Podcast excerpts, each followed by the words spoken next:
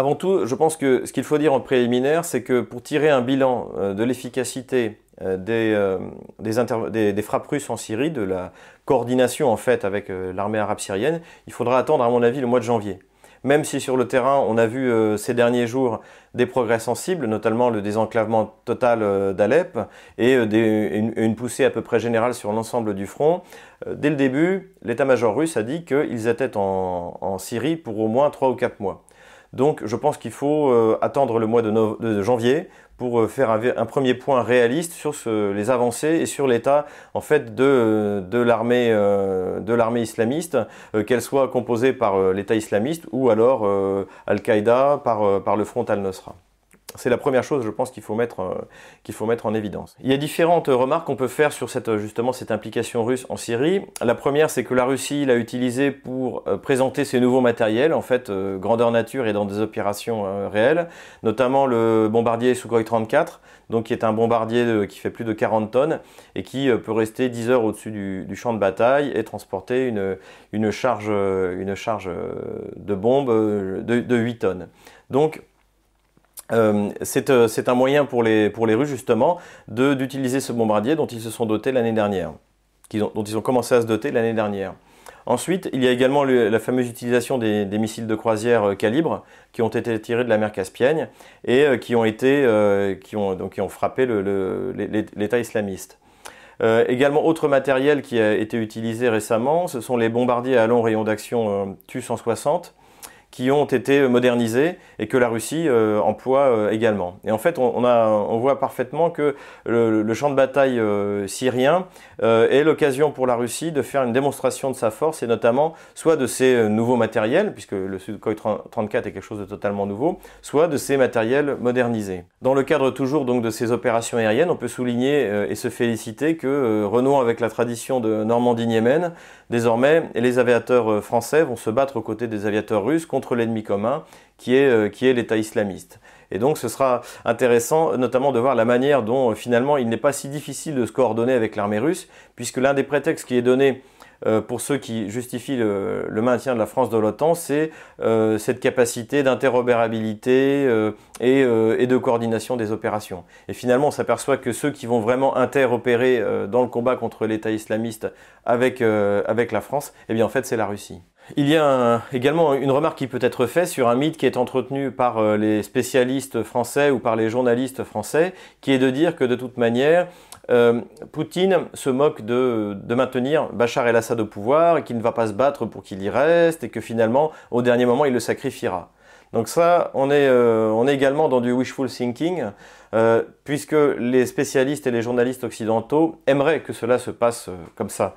Pourquoi? Parce que si euh, Bachar el-Assad ne part pas, c'est une défaite totale pour l'Occident. En l'occurrence, la France, l'Angleterre euh, et les États-Unis. Et le problème, c'est que ce que refusent d'admettre les Occidentaux, c'est que le problème ne se pose pas en ces termes. Pour Vladimir Poutine et pour la Russie, c'est une question de principe. C'est le peuple syrien qui doit choisir son président. Et il est évident que si demain il y a des élections présidentielles libres en Syrie, le président qui sera choisi sera Bachar el-Assad à une immense majorité. Et ça, les Russes le savent. Mais bien sûr, la France et euh, les États-Unis, qui nous ont expliqué pendant depuis 2011 que le peuple syrien détestait Bachar el-Assad et que c'était un grand criminel, etc.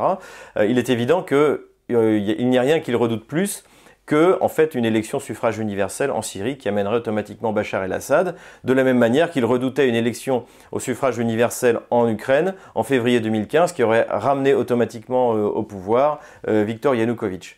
Donc on s'aperçoit une fois de plus cette opposition fondamentale entre la démocratie, entre système de choix euh, par, le, vote de ses représentants légitimes, euh, que ce soit les, présidents ou les parlementaires, ou le vote des lois, et la démocratie sous forme de, valeurs démocratiques qui, elles, sont définies par des élites non élues occidentales et qui euh, décident euh, si tel ou tel peut être président euh, dans son propre pays. Donc c'est vraiment une question fondamentale. C'est pour ça que notamment Hélène Carrère d'Anco se trompe complètement, une fois de plus, sur la réalité de, la politique euh, russe dans, la région. Je suis effaré quand je vois Poutine s'occupe de Bachar el-Assad. Non, d'ailleurs, il n'a jamais caché que Bachar el-Assad, on, on réglerait son sort après, mais il n'est pas comme tous les hommes d'État. Je veux dire que le sort d'un autre homme d'État n'est pas son problème. Son problème, c'est qu'il considère, en regardant l'état du Moyen-Orient, qu'il n'y a plus d'État. Euh, L'Irak n'existe plus, le, le, Liban peut être emporté avec la Syrie. Bon, euh, la Syrie est peut-être le dernier pilier qui existe. Une autre critique également euh, peut être faite sur un, là on peut dire un pseudo spécialiste euh, euh, des affaires internationales et, un pseudo expert militaire qui est Pierre Servant. On se souvient d'ailleurs qu'il avait raconté n'importe quoi au moment de la chute du MH17, puisque dans une interview dans le Figaro, il avait déclaré que l'Ukraine n'était pas en, mesure de détruire un avion à 10 000 mètres. Donc cette méconnaissance qui caractérise donc non seulement des armements, mais des situations militaires euh, qui caractérise Pierre Servant. C'est d'ailleurs sans doute pour ça qu'il est souvent invité dans les médias français. Il l'a répété lors d'une interview donnée sur BFM Business. L'intervention militaire euh, de Vladimir Poutine rend plus complexe le, dossier, notamment parce que depuis qu'il a lancé cette attaque sur fond de guerre sainte, vous savez que les Sukhoi, les avions de combat russes, sont bénis par les popes orthodoxes au départ. Le patriarche de Moscou a décrété la guerre sainte pour aller protéger les chrétiens d'Orient. Donc qu'est-ce que ça donne sur le terrain? Ça donne que des groupes de combat qui étaient pas ralliés à Daesh, aujourd'hui sont ralliés à Daesh. Donc ça a renforcé Daesh sur le terrain.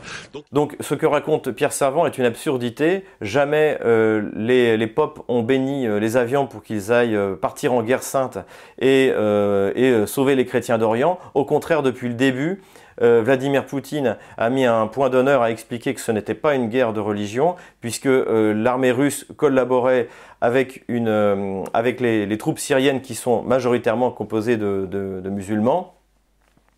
Euh, à cela, euh, il faut ajouter que au moment où la Russie a commencé son offensive euh, donc contre l'État islamiste, elle en a profité pour ouvrir la, grande mosquée, qui avait été qui avait été en fait reconstruite à Moscou sur un sur l'emplacement de, l'ancienne, et il avait invité d'ailleurs le président turc Erdogan et les différents représentants. euh, des, euh, des, musulmans euh, de Russie qui avaient tous soutenu d'ailleurs la, politique de Vladimir Poutine contre l'État islamiste. À cela, on peut ajouter que Ramzan Kadyrov, donc le président tchétchène, lui, n'a de cesse de, réclamer auprès de, Vladimir Poutine de l'autoriser à envoyer les, les 10 000 guerriers tchétchènes qui en fait servent sur les marges de, l'Empire russe à protéger la Russie de, l'islamisme. Donc il y a, vraiment une volonté euh, alors, euh, est-ce que c'est de l'incompétence de, Pierre Servant? Sans doute, davantage que, de la méchanceté. Euh, mais il faut quand même noter que on, voit toujours derrière cette volonté américaine et occidentale de tout faire passer pour un conflit de, de religion, un conflit de civilisation. Et, et, donc de vouloir faire rentrer de force la Russie dans cette vision du monde qui n'est pas du tout la sienne. Enfin, pour finir cette partie sur la Syrie, on peut noter la différence d'approche euh, que la Russie a eue euh, dans son opération, euh, notamment dans la région. C'est-à-dire que les Russes ont vu leur attaque contre l'islamisme de manière globale, non seulement sur la scène internationale, c'est-à-dire en Syrie, donc sur le terrain, mais également à l'intérieur. Et c'est une chose que la France n'a pas faite, et c'est sans doute ce qu'elle a payé au moment des, attentats, c'est que au moment où les Russes ont commencé à bombarder à bombarder euh, l'IGIL, donc l'État islamiste.